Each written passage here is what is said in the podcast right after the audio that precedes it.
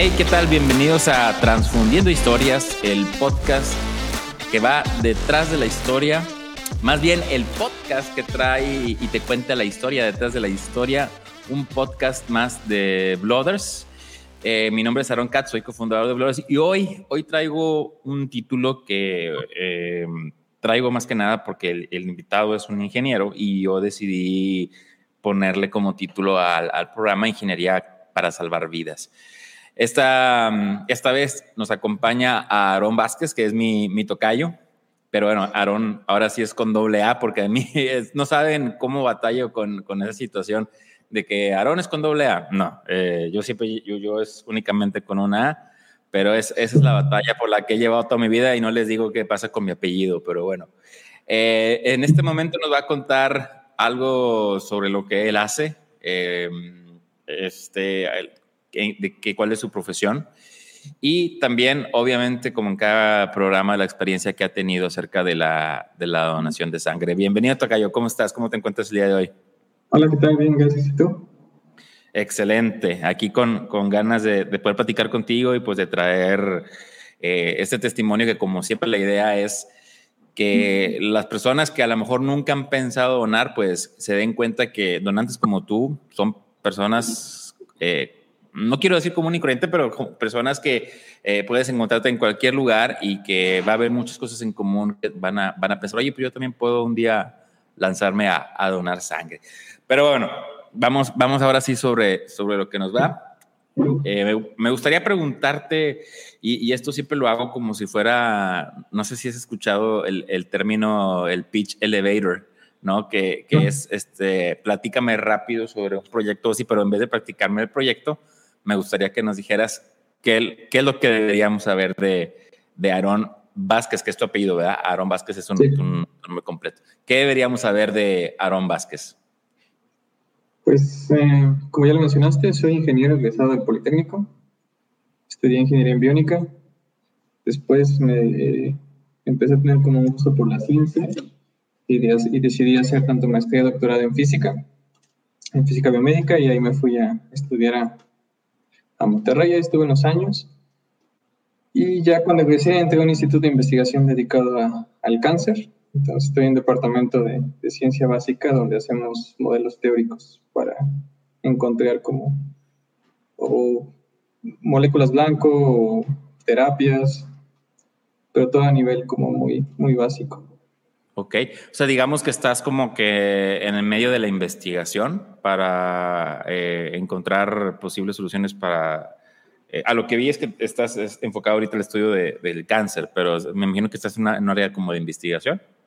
Estás, exacto. Sí, es ciencia básica, entonces es un departamento de investigación. Ok, ok, ok. Sí, me, me hizo muy, muy, muy interesante cuando me lo pasaste la, en la biografía. Estás continuamente eh, analizando información. Eh, no sé si esta información venga a través de, dispositivos inteligentes o es a lo mejor un poquito más a la antigua o tiene, tiene algo más que ver con estudios químicos, o sea, cómo, cómo, lo, cómo lo manejan. Es más relacionado a análisis de datos que vienen de experimentos. los experimentos pueden ser, por ejemplo, muestras de pacientes, en algunos casos, o muestras de tejido o tejido biológico, o también pueden ser, por ejemplo, cultivos de laboratorio. También se hace, así. O en algunos otros proyectos hemos sacado en los cuales se estudian ya los, los bases de datos ya publicados por otros investigadores. Utilizando ya los datos. Ok, se, excelente. analizan buscando otras cosas. Excelente, excelente. Bueno, pues ya, ya sabemos un poco de la, de la profesión de, de Aarón. Y eh, ya hablamos la parte profesional, a mí me gustaría ahora irnos un poquito a la, a la parte personal. Y esta, esta pregunta siempre se las hago y, creo que a veces eh, ayuda un poco a, conocer más a la persona en la parte más, más interna, ¿no? Eh, platícame un poquito de, de, de, tus hobbies, de tus pasiones. Ya, obviamente me puedes decir que tu, tu, pasión pues es tu trabajo y todo eso, pero pues a lo mejor tienes algo más, ¿no? Como cine, música, qué tipo de películas te gustan. Y luego, eh, finalmente, me gustaría saber cuál es un gusto culposo que tú tienes. Todos tenemos un gusto culposo, algo que a lo mejor no nos gusta andar divulgando por ahí, pero pues es algo que, que disfrutamos a final de cuentas. Claro, mm, pues A personal, me gusta, me gusta el deporte, particularmente la natación. Entonces es, una, es un deporte que, que intento siempre practicar o siempre regresar a ella a pesar de que las circunstancias no lo permitan. Em, me gustan las actividades del aire libre, en general. Ok. Entonces, tengo, tengo dos perros y pues, con ellos trato de salir, ¿no? A donde se puede. ¿Qué, qué, qué razas son tus, tus mascotas, tus perros? Eh, uno es como un mestizo de labrador, en realidad no estoy seguro, Ok. y, y el otro es un chihuahuita. ok, perfecto. Te pregunto porque entonces estamos en una situación muy similar. Yo, yo eh, bueno, originalmente tenía un, un Fox Terrier que son perros con mucha, mucha energía y, y un chihuahueño también que eh, ya, ya está señor. Es decir, ya es un poquito más tranquilo, se la pasa acostado casi todo el día. Que de hecho, aquí lo, aquí lo tengo enfrente de mí. Pero eh, la, la perrita Fox Terrier tuvo, tuvo eh, crías y ahora voy a mi casa va a haber cuatro perros, tres Fox Terrier. Imagínate, son, son tres eh, criaturas repletas de energía que va a tener que estar eh, pues manteniendo de alguna manera. Y, y, pues el chihuahua es, es toda una, una carga, pero sí, tienes que desvivirte por, por mantenerlos saludables. Y, Sí. y qué chido, ¿no? Qué chido que se pueda eh, eh, disfrutar de, de las mascotas. Y eh, ahora sí, ¿cuál sería tu, tu gusto culposo? Esa es la que a veces les, les da pena contestar o a veces contestan algo así como que, ay, pues al- algo que a lo mejor sí te esperas, pero ¿cuál sería tu caso? en mi caso yo creo que es que soy muy glotón, me gusta mucho comer, y en general Ok, es algo que, que voy haciendo en la vida, al lugar donde voy, ok. que a veces no es tan bueno, pero sí. Yo creo que si se hace con moderación, eh, todo, todo puede ser bueno. ¿Y, y cuál es tu comida favorita en ese caso? Híjole, creo que voy a poner algo muy general y creo que sí es la mexicana en general. Definitivamente. Y Tacos. he tenido oportunidad, he tenido oportunidad de, de estar en diferentes partes de la República y, y creo que cada zona tiene lo suyo, ¿no? No, no, a pesar de que nací y crecí en el centro, definitivamente la zona norte, la zona sur, el, el acerca de, del Pacífico, ¿no? La comida veracruzana, cada quien tiene lo suyo y como que no hay, no decidiría sobre cuál, que la comida. ¿Y tú que estuviste en Monterrey, qué recuerdos tienes de las carnes asadas? Pues realmente muy buena, o sea, lo que yo comento es que nunca supe lo que era una carne asada hasta que llegué a Monterrey como tal. Y es Sí, toda, una, toda una cultura, toda una, una situación muy personal y muy familiar. Es- Está bonito, está, está bonita la cultura de la carne asada. Sí, sí, sobre todo la, la famosa, el famoso momento de estar todos los, los, los, los compañeros o los amigos alrededor del asador, eh, esperando a que se carne asada. Yo creo que eso es- a, a que esté lista la carne asada, eso es muy, muy peculiar de, de Monterrey, sobre todo en, el- en la época de frío, ¿no? Es un, es un fenómeno muy extraño que, que vivimos aquí los, los regios. Oye, y siguiendo en la parte personal, que me gusta mucho conocer el, eh, pues de dónde viene, ¿no? ¿Cómo, cómo es que se genera esta, este fenómeno de, de decidir o no a, acudir a Buena Sangre? ¿Cómo es la relación con, con tu familia? Eh, er- eres una persona muy, muy familiar, a lo mejor un poco más eh, desapegada. ¿Cómo, cómo llevas esa, esa relación? Pues eh, yo vivo en la Ciudad de México, pero mi, mi mamá vive en el estado de Tlaxcala. Tengo dos hermanos, uno de ellos vive, una de ellas vive en Puebla y el otro vive en el estado de México. Entonces, Están todos repartidos. Sí. Sí, pero pues en general, bueno, tengo, tengo cuatro sobrinos. Entonces, trato de estar en contacto con ellos, ¿no? Con mi mamá, con mis sobrinos. Entonces, pues a pesar de la distancia, sí trato de, de estar ahí. Es, es, es complicado cuando están todos tan, tan repartidos, ¿no? Es eh, la... Pero bueno, yo creo que cuando, cuando llevas una buena relación no se siente la, la distancia a final de cuentas. Sí, aunque sí, a veces hace falta, ¿no? La cercanía, y, pero pues se hace lo que puede, ¿no? Tratar de organizar para ver a todos. Así es. Excelente. Y, y bueno, y te pregunto porque a veces esta, esta relación ahora que tú me estás contando eh, este, sobre tus gustos y el tema de, tu familia, precisamente en programas pasados, el, tema de la natación, por ejemplo, una chica que estuvo con nosotros, Ameyali, también eh, era eh, entrenadora inclusive de, natación. Entonces, pues empiezas a ver ciertos patrones que está chido a final de cuentas, porque digo, no estoy diciendo que porque ambos sean donadores tienden, y perdón, ambos que sean nadadores tienden, a ser donantes los dos, digo, no tiene absolutamente nada que ver, pero son cosas que vas viendo en común y que sabes que, bueno, por ejemplo, ya alguien más que también eh, le guste la natación y que le guste estar activo y que a lo mejor probablemente tenga temor de no querer donar porque a lo mejor cree que él no va a poder hacerlo, pues bueno, ya se da cuenta que hay personas que sí lo hacen, inclusive siendo, siendo nadadores. Y, curiosamente también eh, Cristian, que, también estuvo con nosotros en otro programa, también es una persona que está eh, muy activa y, le gusta mucho el tema del, del outdoor y eso. Entonces, eh, para mí como alguien que está platicando contigo y con ellos, es, está para encontrar esos, esos patrones, ¿no? De, de, entenderlo, ¿no? Y bueno, ahora sí me gustaría, por otro lado, yéndonos a la parte de, donación, ¿cómo fue tu primer encuentro? O sea, ¿cómo fue que uno te enteras del tema de donación de sangre y no sé si en esa ocasión ya estabas tú enterado de la eh, mm, situación que tiene México frente a nivel mundial y cómo es que decides tomar acción y convertirte en un, en un donante altruista de sangre. O a lo mejor, no sé si, tu primera vez fue eh, de, de, reposición o familiar. No, la primera vez que yo doné fue, de hecho, estaba en la, en la, en la, ingeniería, estaba estudiando. Iba una campaña de la Cruz Roja, cual, para donar sangre, y de hecho la, la, Cruz Roja fue, llevó una unidad móvil y fue directamente a la, a la institución. Entonces realmente lo único que estaban pidiendo era que la gente fuera, ¿no? Y ahí fue donde la primera vez que lo hice.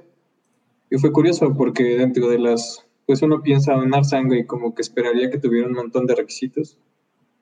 Y pues ya que preguntas, en realidad no. O sea, fue muy sencillo. Eh, pues fui, doné, medio te explican como cuál es el proceso. Y esa fue la primera vez, ¿no? Sin problema y, y bastante, pues ahora sí que las, los medios se acercaron a mí, ¿no? Entonces, esa fue como mi primer acercamiento. O sea, fue una campaña móvil que llegó a tu universidad y tú fuiste como curioseando, ¿no? De saber de qué, a ver de qué va esto, ¿no? De, de, qué va esta campaña eh, eh, móvil, esta campaña extramuros, vaya. Sí, sí, sí, o sea, empezaron a poner convocatorias, eh, flyers, entonces ya pues em, pedías información y ellos te daban y ya el, el día, pues, el día programado en realidad solamente ibas, porque incluso era por cita, pues, para no tener ahí. Ibas y te, pues, te sentaban en, este, en esta unidad móvil, bastante pues, a gusto, yo diría. Ok. Sin problemas. Es que uno piensa que más bien eh, las, ¿cómo decirlo? Las incomodidades que pudiera traer, ¿no? Que en realidad no. O sea, yo puedo decir que desde la primera vez que doné y todas las veces que lo he hecho, eh, ha sido instalaciones realmente cómodas y, bastante tranquilas. Ok. Y es que me, me, me, platicas una experiencia que también que es la, es la primera vez que escucho una, un, testimonio de semana. Casi, casi todos cuando me platican su primera vez eh, hablan de, del temor, de, de que muy probablemente no me van a dejar donar o la, la, situación se veía un poquito misteriosa y en tu caso no, es, es, todo lo opuesto y se me hace muy interesante porque lo estás platicando de la manera que, bueno, a mi, parecer y a lo mejor de muchas personas que también donan de manera altruista, van a pensar igual, es, es algo muy sencillo, es algo que, que es, eh, puedes tomar la decisión en cuestión de, de minutos. Y entonces tú llegas, eh, te platican cuáles son los requisitos, este, nunca hubo en ti la duda de que hoy a lo mejor no, no, no cumplo con algún requisito que me están dando. O sea, ah, no, es, es, demasiado sencillo. Eso fue lo que pensaste. Pues fíjate que es, como tal no llegué con ese pensamiento. Eso fue más cuando ya te empiezan a hacer la, la encuesta de exclusión. ¿no? O sea, te empiezan a como entrevistar, ¿no? Para ver si eres candidato o no. Y ahí en ese momento pues, empecé a preguntarme si, bueno, alguna de las características que, que, de las respuestas que había dado eran como significativas para ser excluido de, de la posibilidad de... En ese momento... Pero yo caía, hasta ese momento de esa entrevista fue donde me surgió la duda de... y, ok. Y,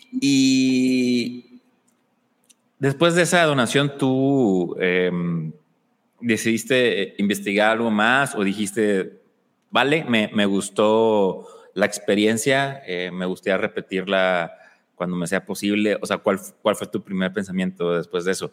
O no sé si a lo mejor en, en, el, en la unidad te explicaron cuáles, cuáles eran las consecuencias de haber donado sangre. Por ejemplo, de que, oye, pues llegaste a tu donación, está ayudando a más de una persona, etcétera, etcétera. ¿Fue algo así o, o, qué, qué, fue lo que sucedió contigo?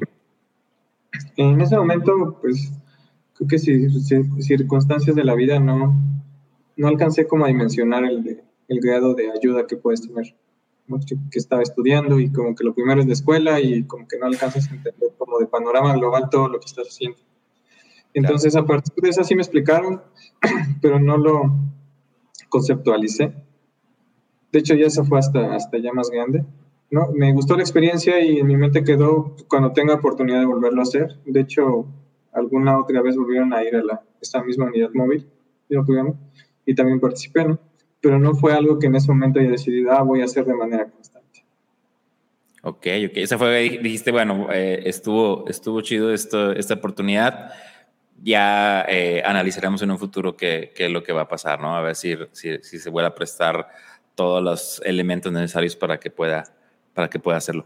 Y, y luego eh, llegó algún punto después donde tú hayas dicho, eh, quiero, quiero, quiero repetir la experiencia, eh, o, o, este, fue hasta que te acercaste con, con las campañas de Blooders. ¿Cómo se dio ya esas, esas este, situaciones? Pues ya a partir de ese momento como que le perdí un poco el, el miedo, ¿no? A ese misticismo que es donar sangre, Ajá. ¿no? Y cuando tuve oportunidad, por ejemplo, te comento que mientras estudiaba volvieron a ir y volvió a participar, pero en realidad, eh, como te digo, no, no alcancé a dimensionar hasta que de hecho estaba en Monterrey y alguien me pidió que, que fuera a donar sangre que estaba en un paciente y fui. Y en ese momento, eh, por situaciones no sé güey por qué, eh, no tenía como el nivel de, de, plaquetas necesarias para donar. Entonces, entonces ya, bueno, de la primera muestra fui excluido y en ese momento como que me cayó el 20 de así como espera, ¿no? O sea, yo no voy a poder donar, pero ¿qué implica para los demás? O sea, ¿qué implica para la persona que está, que está ahí internada? ¿Qué implica para las personas que pudieran utilizar mi sangre? Este momento fue como conceptualicé el impacto que tiene el hecho de estar donando. Ya, vaya. Y para ti eh, fue diferente el hecho de donar para, para, una persona a la, a la, primera vez. O sea, esta vez no te dejaban donar, pero sabías que, que tu donación iba dirigida a alguien que, que, a lo mejor conocías o el que era pariente de alguien que tú conocías. Y la vez anterior, pues fue 100% altruista. ¿Tú, tú este, ¿Tuviste una diferente sensación o, o, el, o el, sentido de, de, ayudar el mismo? ¿Cómo lo, ¿Cómo lo viste? No, en ese aspecto para mí fue lo mismo, o sea, no tenía ninguna...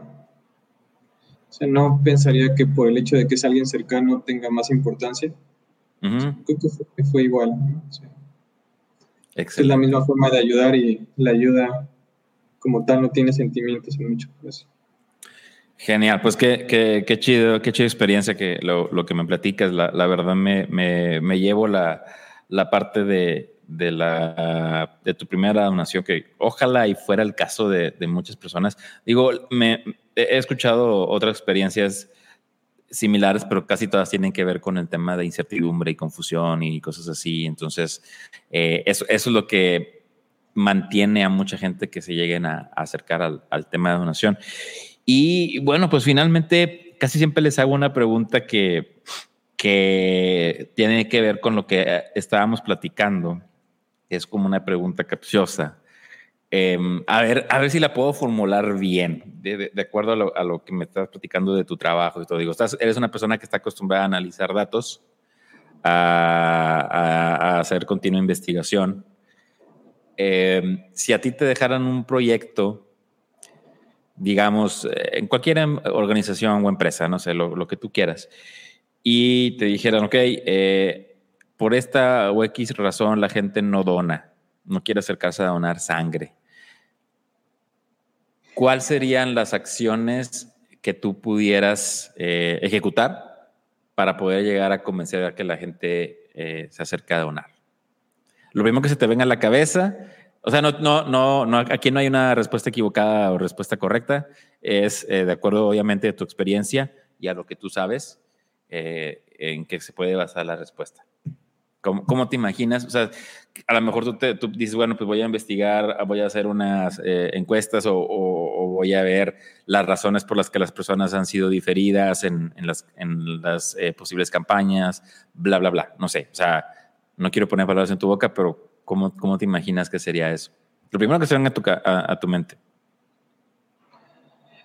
Yo pensaría dos cosas, al menos dos cosas que han funcionado para mí que que es una de las razones por las cuales he sido uh, en estos tiempos ya más constante con esto de las donaciones, es, número uno, cuidar el tiempo, ¿no? Por ejemplo, programas como los que hacen ustedes de, de, esa calendarización de los eventos, es sumamente fácil ya realmente acercarte a hacerlo, ¿no?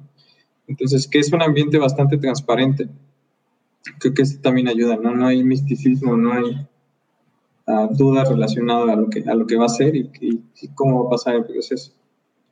Y la segunda, eh, yo que también relacionada a la primera experiencia que tuve, estas campañas móviles, que como tal, ¿no? Realmente es, como en muchos ámbitos, es eh, darle, acercar las oportunidades a la gente. Entonces es complicado a veces que la gente se acerque, pero como tal a veces eso no es excusa quizá es acercar pues, eh, la situación a que la gente vea y evalúe, ¿no? Si es algo que a ellos les gustaría, porque mucha gente no sabe si le gustaría o no, simplemente no ha tomado la decisión.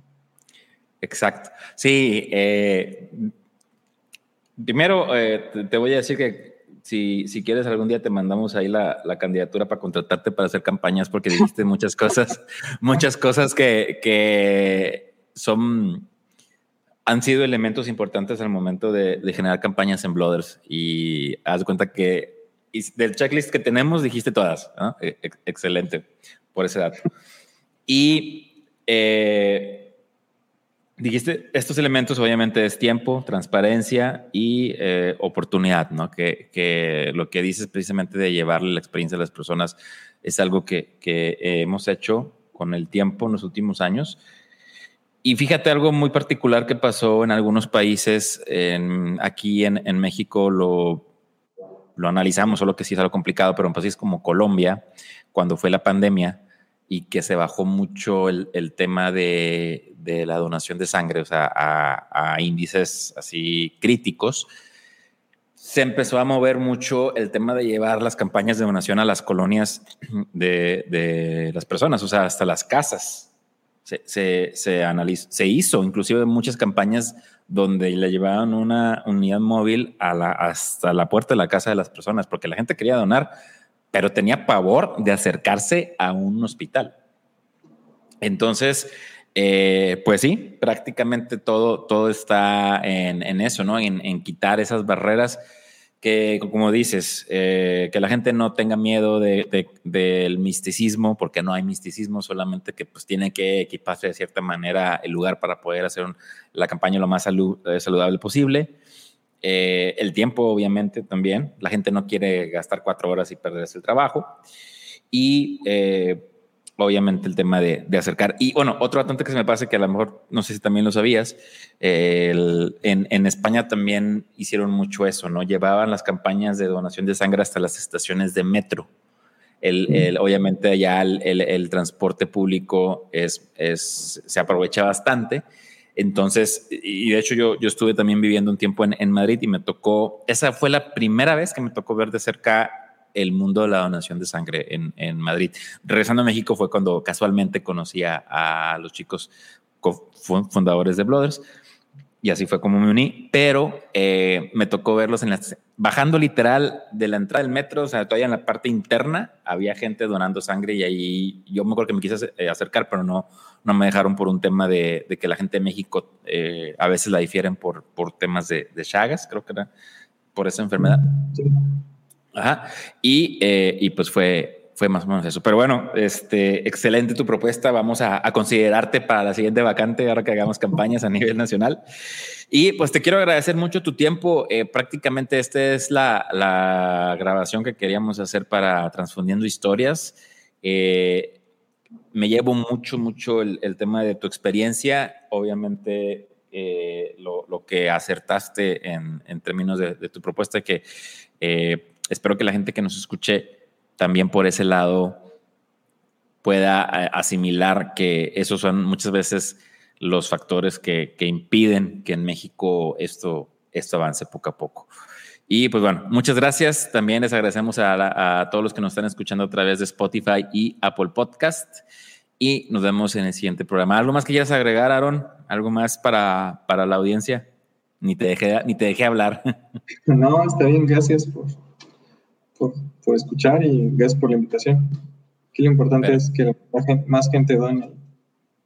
Exacto, sí, es, esa es la idea. Esperamos que, que sigan subiendo los números, que cayó un poco en, en, la pandemia, pero poco a poco nos estamos recuperando y, y, por personas como tú es que precisamente estamos otra vez llegando a esos números. Muchas gracias y nos vemos en el siguiente programa.